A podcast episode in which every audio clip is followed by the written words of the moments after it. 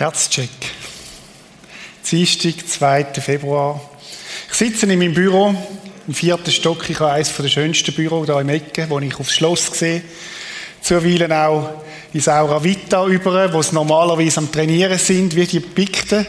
Ich schaue mich so vom Bürostuhl ein über und sehe, wie schwitzen da für ein Ding, wie, wie es rennen jetzt in der Corona-Zeit, ist ja das ein bisschen anders. Hat es nur vereinzelt Leute, ich nehme an, das sind die Angestellten. Und äh, bin am Arbeiten und in dem Moment, es ist etwa 20 vor 4, ich glaube am Abend, am Nachmittag war, kommt ein, ein WhatsApp rein. Ich bin übrigens noch auf WhatsApp, äh, ist eine andere Diskussion, aber es kommt ein WhatsApp rein und dann schreibt ein Freund von mir, liebe Freunde, bei einem Routinecheck wurde festgestellt, dass meine seit Geburt deformierte Aorta Herzklappe einen zusätzlichen Schaden erlitten hat und so nun bis circa 50 Prozent des Blutes immer wieder zurückfließt und dadurch mein Herz deutlich größer wurde. Klammer, größeres Herz tönt ja geistlich, oder? Das Ganze bedeutet nun, dass ich voraussichtlich am 16.02. in Bern eine OP am offenen Herz stattfindet, bei der wohl auch noch ein Teil der Aorta gewechselt wird und ich danach mit bis zu drei Monaten Rehabilitation rechnen muss. Und so weiter. Es kommen dann ein paar Hinweise und er fragt da, könntest du während dieser Zeit für mich beten? Jetzt im Alltag hinein so eine Nachricht ist eine vitale Person, ist eine Person, die viel bewegt, auch im Reich Gottes. Und ich habe mir so überlegt, was wäre, wenn er den Herzcheck nicht gemacht hätte. Was wäre passiert mit ihm, wenn er, wenn er einfach durchgelaufen wäre in seinem Leben? Hätte es vielleicht plötzlich eine Katastrophe gegeben, mehrfacher Familienvater. Zwei Wochen vorher, ich bin mit meinem Renault Grand Scenic auf dem Weg ins Glanerland. Es ist ein wunderschöner Tag. Die Sonne scheint, die Berge sind so weiß bezuckert und ich denke, das Glanerland, das muss der Eingang zum Paradies sein, irgendwie so. Ich habe eine Einladung bekommen von einem alten Bekannten, wir sind uns wieder begegnet und er hat mich eingeladen zu einer Glaner Nusstorte. Ich habe ehrlich gesagt nicht gewusst, dass es das gibt. Ich keine Bündner Nusstorte, ich liebe Nusstorte und ich habe mir das nicht nehmen lassen und habe gesagt, okay, ich, muss ihn treffen, nur schon wegen der Glaner Nusstorte. Und er hat mir geschrieben, ich mache die übrigens selber. Wie kommt ein Mann dazu, in den 50ern eine Glaner Nusstorte zu machen? Habe ich mich gefragt. Und ich bin dann dort hingefahren, wir haben uns getroffen. Und er hat mir erzählt, was in den letzten Monaten in seinem Leben passiert ist. Und dann hat mir gesagt, ich habe ein Broken Heart Syndrom gehabt. Was hast du gehabt? Hast du dich verliebt? Ist eine Liebe auseinandergegangen? Was ist? Nein, ein Broken Heart Syndrom. Takotsubo heißt das auf Japanisch. Noch nie gehört, dass das gibt. Ist ausgelöst durch emotionalen Stress. Fühlt sich an wie ein Herzinfarkt. Auch er ist mit der Ambulanz ins Spital. Eine längere Zeit hat angefangen. Er hat müssen über sein Leben gehen. Sein Leben überprüfen. Was heißt müssen? dürfen. Und er hat massive Entscheidungen getroffen, unter anderem, dass er angefangen hat, Glaner Nusstorte zu seinem Hobby hat übrigens, man kann drauf, glaner-nusstorte.ch. Ich hoffe, ich komme dann wieder mal eine geschenkt über, gell, Heini? Und er hat, kann man es bestellen. Wo er gemerkt hat, er muss im Leben andere Sachen gewichten, anders justieren. Herzcheck. Wir wollen in dieser Serie nicht über das Herz nachdenken, wo ein paar Millionen Mal schlägt in meinem Leben. Nicht über das Herz nachdenken, wo 300 Gramm schwer ist. Nicht über das Herz nachdenken, wo wir Menschen so viel machen, dass wir fit sind, sondern wir wollen über das Herz nachdenken, wo kann brechen wollen über das Herz nachdenken, wo zuweilen Mauern drumherum aufgebaut werden. Wir wollen über das Herz nachdenken, wo kann in die Hose rutschen, wo kann gumpen. Das Herz, wo sich verlieben kann. Das Herz aber auch, wo kann hassen das Herz, wo die Bibel davon redet, übrigens über tausend Mal redet die Bibel über das Herz. Das hat mich sehr erstaunt. Und es meint nicht den Fleischklumpen, sondern das Herz, wo die Emotionen, wo Gefühle, wo die Gedanken, wo die Entscheidungen trifft im Leben. Wenn wir miteinander über das Herz nachdenken, wo zuweilen nicht beachtet wird, über das Herz nachdenken, wo es schwierig kann sein, einen Zugriff überzukommen, über das Herz, wo Bibel immer wieder davon redet. Warum ist das Herz so wichtig? Warum betont Gott immer wieder, man soll auf das Herz aufpassen? Warum, warum ist es so, kommt so viel Mal in der Bibel vor? Und ich möchte mit, mit euch heute Morgen drei Gründe anschauen, warum das so wichtig ist. Wir tauchen in die Geschichte, wo der Samuel, der Prophet, den Auftrag hat, einen neuen König zu salben. Er ist zum Isai und der Isai hat verschiedenste Söhne gehabt. Und der Samuel hat gewusst, einer von denen wird sein. Und es ist ein Sohn nach dem anderen ist präsentiert worden. Alles wunderbare, junge, kräftige Männer. Top ausgesehen, athletische Körper. Und dann sagt Gott etwas Interessantes zum Samuel, wo der Job hat auszusuchen. Er sagt, der Herr aber sagte zu Samuel, sieh nicht auf sein Aussehen und seine stattliche Gestalt, denn ich habe ihn verworfen. Gott sieht nämlich nicht auf das, worauf der Mensch sieht. Der Mensch sieht, was vor den Augen ist, der Herr aber sieht das Herz. Gott sagt dem Samuel, ihr Menschen schaut auf äußere Sachen, auf Größe, auf Stärke, auf Reichtum, auf Karriere, aufs Klingen, auf Performance. Ich aber Gott schaue auf ganz andere Sachen. Andere Sachen sind mir wichtiger, als sie euch Menschen wichtig sind. Ihr beurteilt Sachen nach dem Äußeren. Ich beurteile Sachen nach dem Herz, nach dem Inneren. Mein Interesse gilt am Herz. Der Samuel und vermutlich ich auch, wenn ich damals hätte müssen auslesen hätte, vermutlich nach anderen Kriterien aufgelesen. Auch um Samuel, sein Vater, hat andere Kriterien gehabt, nämlich die ersten sieben Söhne zeigt und der letzte, der David, der hat er fast vergessen. Und Gott sagt, ich schaue aufs Herz, ich schaue nicht auf das, was äußerlich, was ihr äußerlich seht. Zweite Stelle. Jesus ist ja mit den Pharisäern nicht immer so zimperlich umgegangen. Im Gegenteil, es sind die, die ihm zu tun haben. Und er ist in einem Gespräch mit ihnen und er sagt, ihr stellt euch selbst vor den Menschen als gerecht hin, aber Gott kennt eure Herzen. Denn was die Menschen für großartig, großartig halten, das ist vor Gott ein Gräuel. Boah. Ich habe mich gefragt, was halte ich denn für großartig? Was halten wir Menschen für großartig? Was steht zuvorderst auf den Nachrichten? Welche Leute werden gefeiert? Ich habe mich sogar gefragt, was steht zuvorderst auf der Nachricht in der christlichen Zeitschriften? Welche Leute werden gefeiert? Und ich habe mich gefragt, was sind Gottes Maßstäbe, wie er beurteilt. Und er sagt, denn was, aber Gott kennt eure Herzen, er kennt unsere Herzen. Denn was die Menschen für großartig halten, das ist vor Gott ein Gräuel. Es ist da um Geldgier gegangen in dem Thema.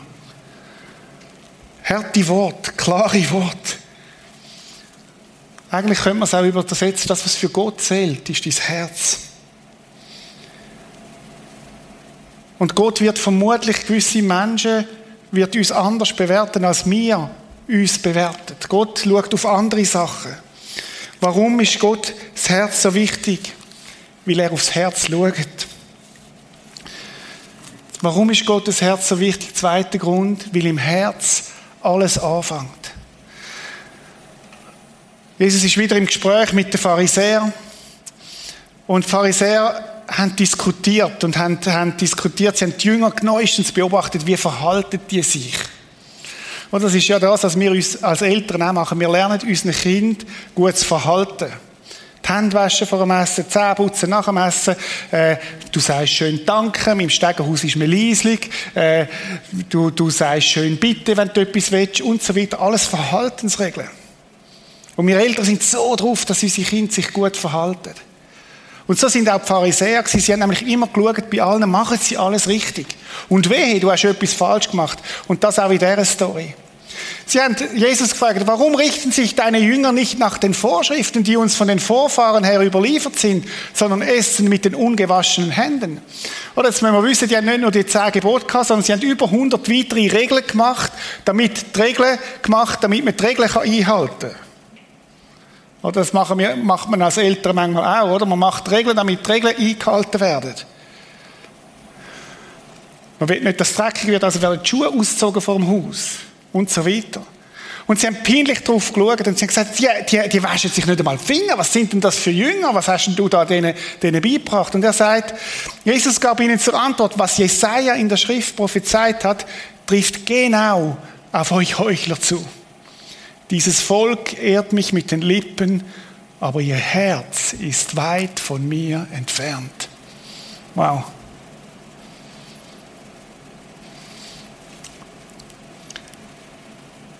Wir können äußerlich total tun, als wären wir näher bei Gott und innerlich total weit weg sein. Wir können heute Morgen Loblieder singen oder innerlich mitgehen, aber unser Herz ist total weit weg, ist nicht dort, wo, wo es eigentlich hingehört. Dann rief Jesus die Menge wieder zu sich und sagte, hört mir alle zu, damit ihr versteht, was ich sage. Loset nochmal an. Und dann sagt er, nichts, was von außen kommt, kann den Menschen in Gottes Augen unrein machen. Unrein macht ihn vielmehr das, was aus ihm selber kommt. Interessante Aussage. Das ist revolutionär. Er sagt, nicht das, was von außen kommt, kann den Mensch unrein machen, sondern was vom Mensch ausgeht, macht den unrein. Als Jesus sich von der Menge zurückgezogen hatte und ins Haus gegangen war, fragten ihn seine Jünger nach dem Sinn dieses Ausspruchs. Ist ja so schön, dass die Jünger gesagt haben, wir haben es eigentlich noch nicht gecheckt, Jesus. Was meinst du mit dem? Und Jesus nimmt sich ihnen an und sagt, dann habt ihr also auch nichts begriffen? Versteht ihr denn nicht, dass nichts, was von außen in den Menschen hineingelangt, ihn unrein machen kann? Es gelangt ja nicht in sein Herz, sondern in den Magen und dann wird es wieder ausgeschieden.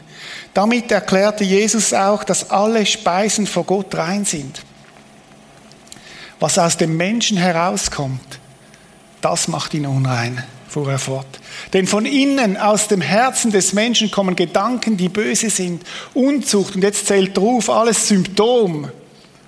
Das sind nicht Ursachen, das sind Symptome von einem Herz, das offensichtlich nicht gesund ist. Unzucht, Diebstahl, Mord, Ehebruch, Habgier, Bosheit, Hinterlist, Zügellosigkeit, Missgunst, Verleumdung, Überheblichkeit und Unvernunft. Und jetzt könntest du die Liste noch x länger machen.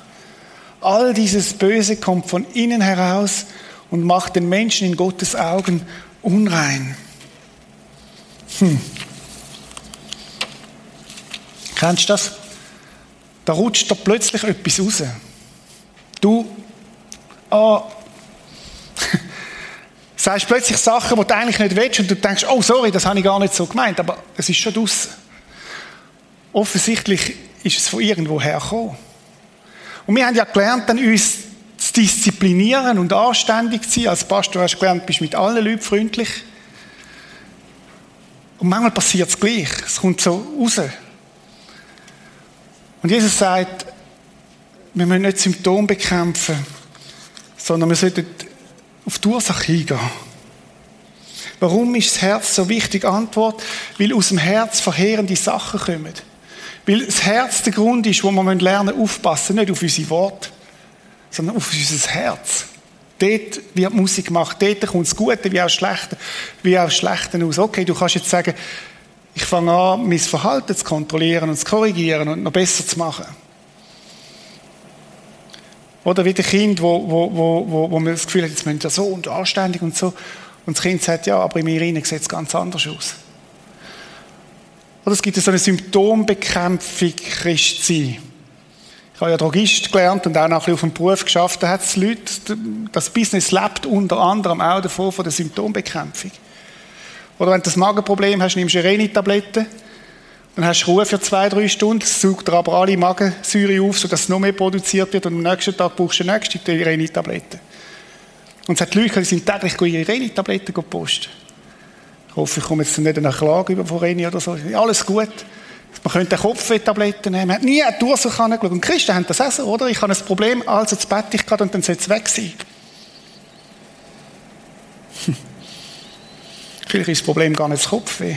Oder die Verspannung im Rücken, vielleicht ist das Problem mit dem Herz.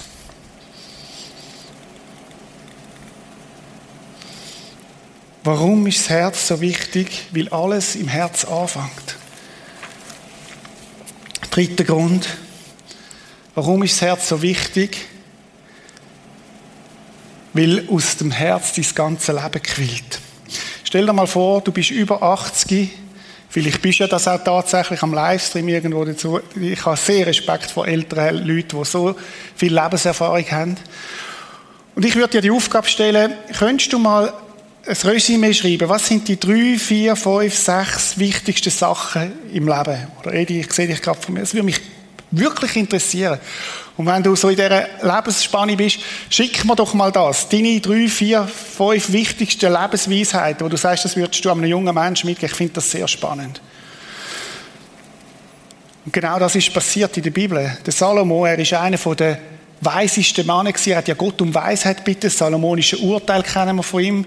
Gut nachzulesen. Zu ihm sind von überall Leute gekommen, angeströmt, die haben Rat. Er ist ein Coach ein Ratgeber, ein Seelsorger. Menschen haben bei ihm Rat geholt. Regierungsleute sind gekommen.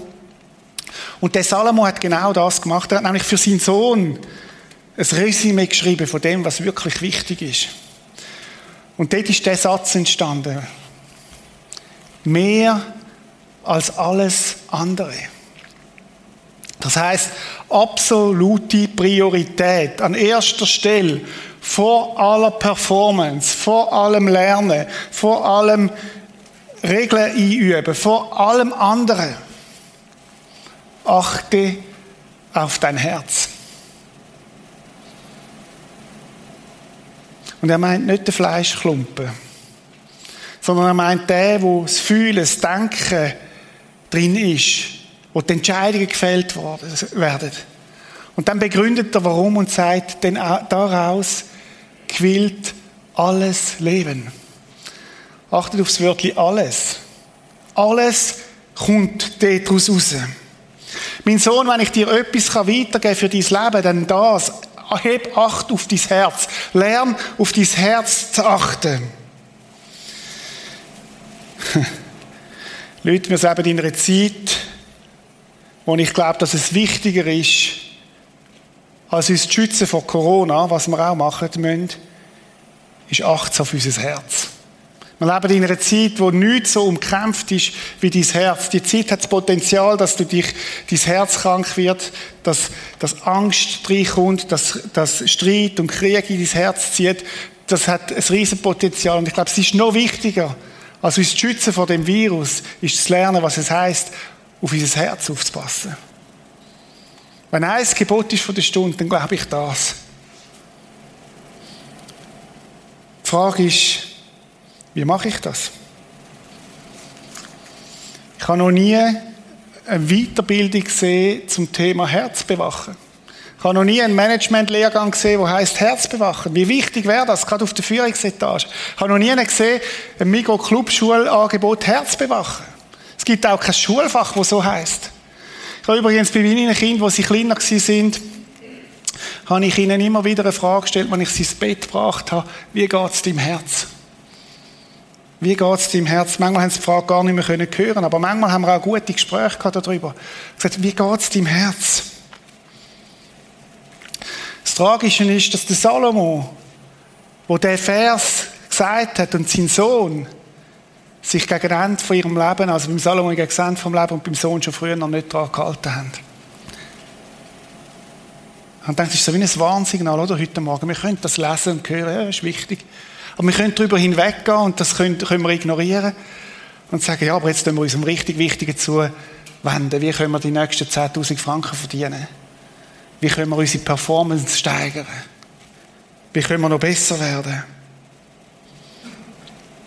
Warum ist das Herz so wichtig? Erstens, weil es Gott wichtig ist. Weil Gott aufs Herz schaut. Gott schaut nicht aufs Äußere, nicht auf deine, deine äußere Welt, sondern auf deine innere Welt. Weil Jesus sagt, dass alles aus dem Herz kommt. Und das Dritte, weil der Salomo sagt, wir sollen auf unser Herz aufpassen. Die Frage ist heute Morgen, wie mache ich das denn?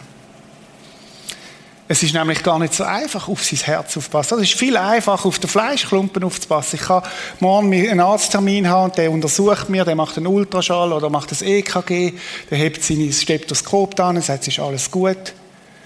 Das ist relativ einfach. Aber wie passe ich auf das Herz auf von dem, wo Gott redet? Wie mache ich das? Die Bibel redet über das und sagt, es ist das Herz ein trotzig und verzagt Ding. Wer kann es ergründen? Etwa die Herzrhythmusstörungen. Das ist die Übersetzung vom Luther, mir gefällt Ihnen. Also trotzig und verzagtes Ding. Wer kann es ergründen? Und wisst ihr, was die Antwort ist? Niemand. glaube, wir Menschen sind überfordert, wenn wir unser eigenes Herz ergründen Das sind so viele verschiedene Ebenen, so viele verschiedene Motive. Interessant ist, dass nachher Gott selber sagt, ich, der Herr, kann das Herz ergründen. Es gibt einen Chefkardiolog. Es gibt einen Spezialist, der sich auskennt im Herz ergründen und das ist Gott selber. Er kennt sich aus. Und wenn wir das Thema Herzcheck haben, dann ist meine Frage heute Morgen, wo hole ich denn die Hilfe, dass ich mein Herz wirklich checken kann? Wir haben in unserer Familie seit ein paar Monaten eine Tradition, ich weiß gar nicht, ob das mit Corona angefangen hat oder schon länger. Wir, wir schauen am Donnerstagabend, also ich muss sagen, 75 Prozent unserer Familie schaut das, schauen wir eine Sendung und äh, ich sage jetzt nicht, wer der Viertel ist, der nicht schaut. Wir schauen diese Sendung in aller Freundschaft, die jungen Ärzte. Am Anfang habe ich es ein Zeichen gefunden, mittlerweile finde ich es auch spannend. Äh, und da geht es um Herzschmerz. Da geht es aber auch um konkret um Operationen und alle möglichen Krankheiten kommen drin vor, auch Herzkrankheiten. Und was mir aufgefallen ist bei dieser Sendung ist, die arbeiten im Team zusammen. Also das ist nicht einfach nur eine Chefärztin, die da, wo da irgendwie den Laden schmeißt, sondern da braucht es jeder. Und es ist interessant, dass nicht immer die gleichen die Lösungen haben, sondern die arbeiten Hand in Hand. Und ich habe gedacht, für unsere Herzen braucht es genau das auch. Und ich habe gedacht, wie gut ist es, dass wir Zugang haben zum absoluten Herzspezialist, nämlich der, der dein Herz geschaffen hat, Gott, der Vater.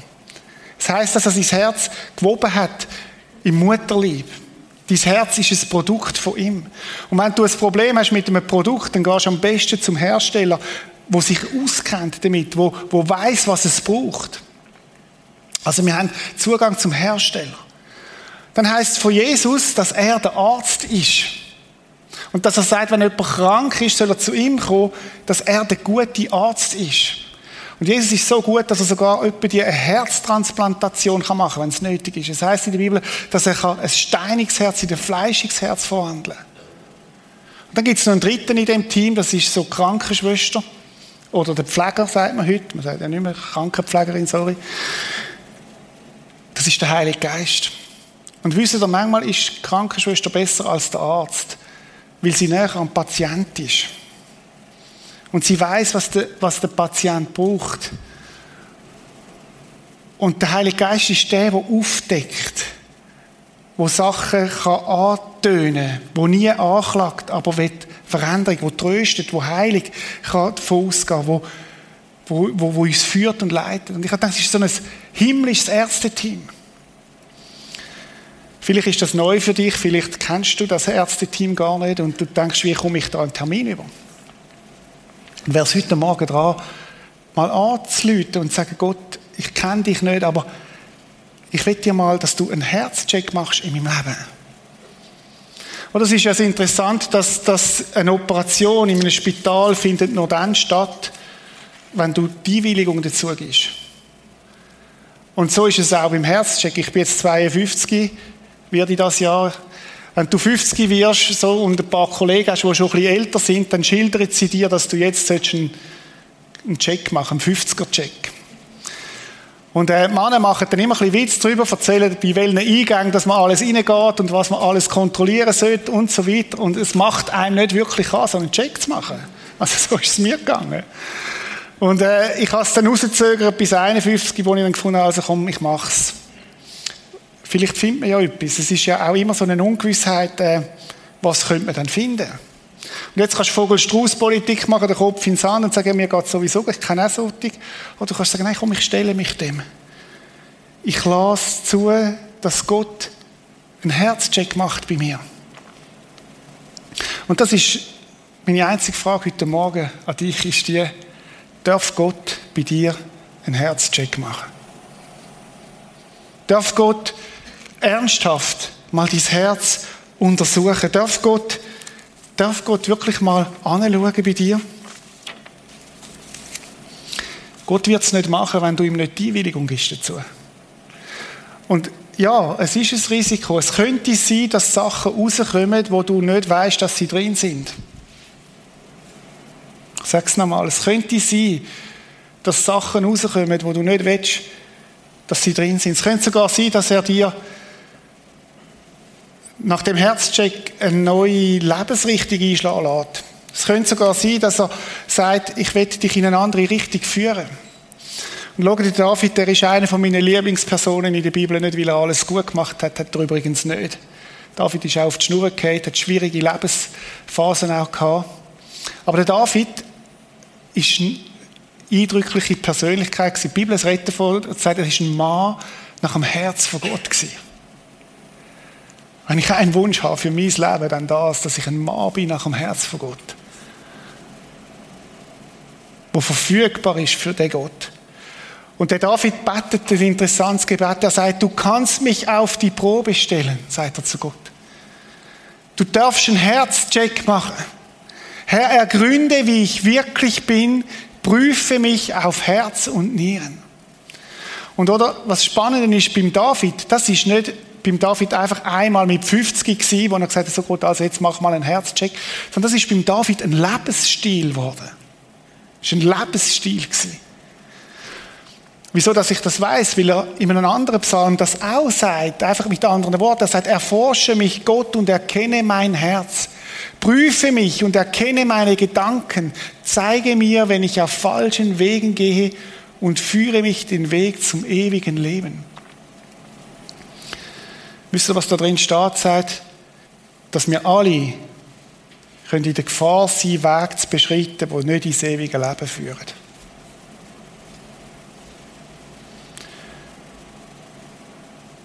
Ein Herzcheck hat das Potenzial, wie bei dem Freund, wo ich am Anfang das WhatsApp gelesen habe, dass Sachen festgestellt werden, die total lebensgefährlich sind. Aber es hat auch das Potenzial, dass eine Früherkennung passieren kann und dass Gott mich wieder aufs richtige, auf den richtigen Kurs bringen kann. Es hat das Potenzial, dass Sachen entdeckt werden, wo ich vielleicht im Keime irgendwo in einem Herzkämmerli versteckt ist. Und dass, wenn Gott die Erlaubnis hat, das Herz zu checken, dass es kann führen kann und eine Früherkennung kann passieren, dass es nicht die Auswirkungen hat, die wir vorhin gelesen haben, wo Jesus mit den Pharisäern im Gespräch sind. Ich wünschte mir, dass es Potenzial hat, zum Beispiel vor Ehebruch zu bewahren, dass es Potenzial hat, vor, vor Streit zu bewahren, dass es Potenzial hat, vor zerstörerischen Muster zu bewahren, weil es aufkommt. Und Gott möchte, dass wir in der Ewigkeit, in der Ewigkeit leben. Herzcheck beim Arzt kann dir höchstens 20, 30, 40 Jahre vielleicht erlängern. Herzcheck bei Gott kann entscheidend sein für deine Ewigkeit. Bist du bereit für einen Herzcheck? Bist du bereit, Gott so näher an dich heranzulassen, dass er in dein Herz hineinschauen darf? Lass uns einen Moment still sein, ich möchte beten.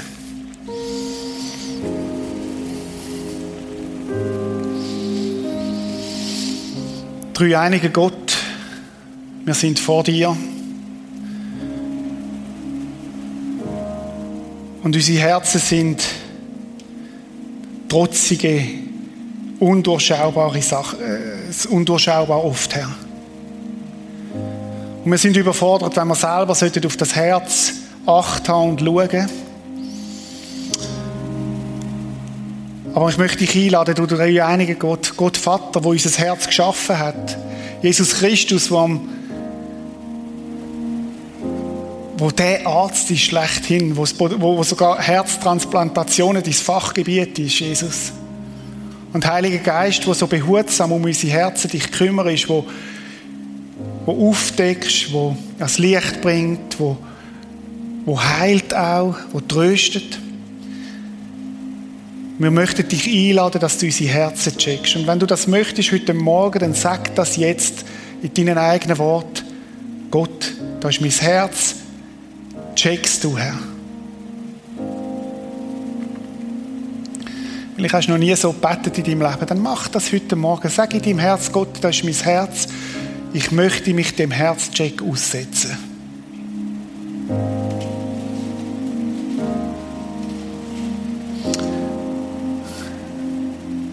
Danke, Jesus, dass du die Gebet gehört hast. Und wir möchten wirklich diese Woche eine Herzcheck-Woche werden, Herr. Amen. Wir möchten jetzt in eine Zeit hinein, wo wir von Jesus sind, wo wir von Gott sind, wo wir vom Heiligen Geist sind. Ich möchte das Gebet, das wir am Schluss gesehen haben, es hat Kärtchen auf den Tisch. Pro Ehepaar könnt ihr eins mitnehmen. Es hat leider nicht für ganz alle. Ihr könnt auch äh, den Vers einfach abschreiben, wenn ihr die sind und, und hängt da im Post-it irgendwo an, wo ihr es diese Woche seht. Und wo ihr täglich das Gebet betet und vielleicht ein paar Minuten habt, wo ihr einfach hört, was Gott euch sagt über euer Herz, was aufkommt. Wir möchten jetzt eine Zeit haben, wo wir, wo wir vor Gott sind mit unseren Herzen. Ich möchte dir einfach ein paar, ein paar Fragen stellen. Vielleicht machst du die Augen zu, vielleicht bist du einfach so dort, wo du bist, allein. Vor Gott auch die dass er jetzt nicht schwätzt, sondern wirklich eine Zeit haben, wo wir miteinander vor, vor dem Heiligen Geist sind. Erste Frage. Ist alles in Ordnung mit deinem Herz?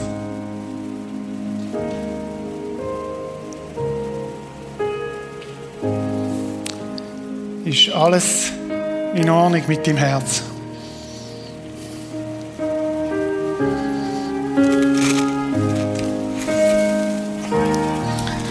also ein Stethoskop mitgebracht. Du kannst es so symbolisch wie aufs, auf dein Herz heben und mal anhören, was da drin ist. Hat dich jemand verletzt oder beleidigt?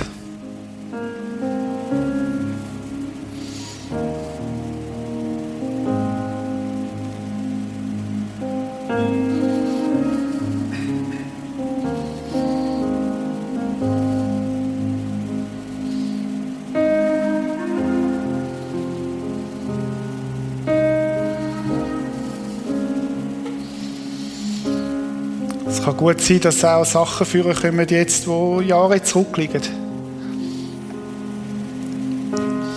Aber wenn es kommt jetzt, ist es ein Zeichen, dass das in deinem Herz ist.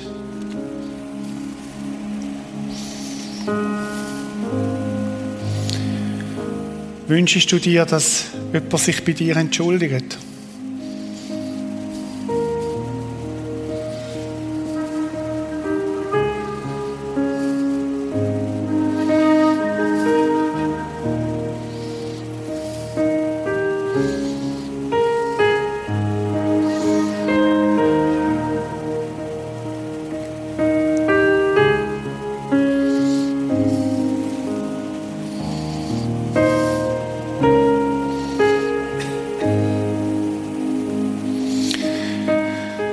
Sachen aus deinem Maul gekommen, für die du dich entschuldigen solltest.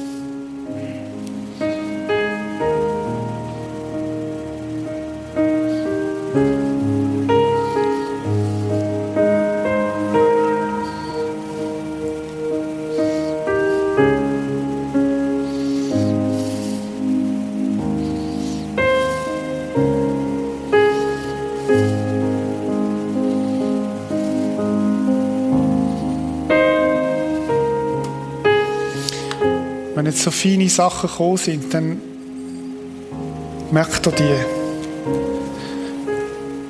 Hast du dich kürzlich über einen Fehler von einem anderen gefreut?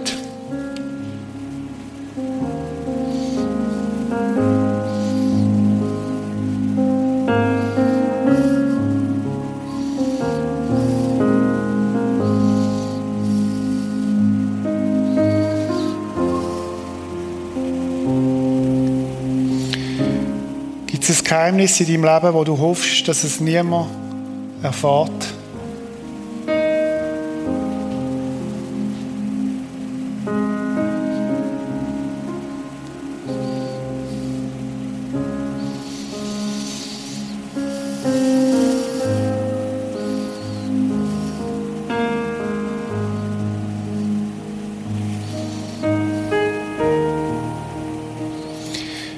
Es eine Frage, wo du hoffst, dass sie dir niemand stellt?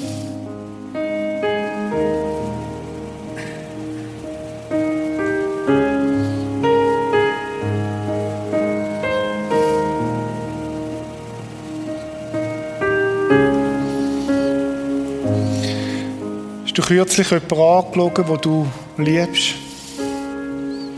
Oder generell jemand angelogen.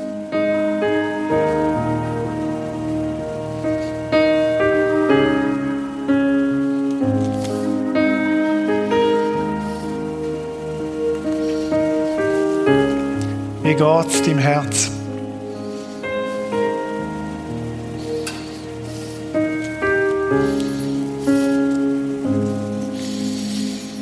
Vielleicht sind Sachen jetzt aufgekommen, wo du merkst, und jetzt tu die nicht einfach auf die Seite, sondern schreib dir die auf. Das sind möglicherweise Themen, die in den nächsten Tagen beantwortet sein Vielleicht brauchst du auch ein erweitertes Ärzteteam, wo du sagst, ich mal ein Gespräch mit einem Seelsorger, ich lüte mal einen Pastor an oder ich gehe hinein ins Gebet und ich, ich merke, das ist etwas, das bearbeitet werden Wir werden die nächsten, diese Serie sind vier Sündig, Vielleicht werden es dann noch mehr. Wir werden nächsten Sonntag ganz konkrete Herzkrankheit miteinander anschauen. Ein Virus, das unser Herz bedroht. Virus E. Und nimm das mit, das Gebet vom David. Erforsche mich, Gott, und erkenne mein Herz. Prüfe mich und erkenne meine Gedanken. Zeige mir, wenn ich auf falschen Wege gehe und führe mich den Weg zum ewigen Leben. Nimm das mit und bett das nächste Woche jeden Tag und nimm dir Zeit, um auf dein Herz zu hören. Warum? Mehr als alles andere. Hab Acht auf dein Herz, denn daraus quillt das ganze Leben. Amen.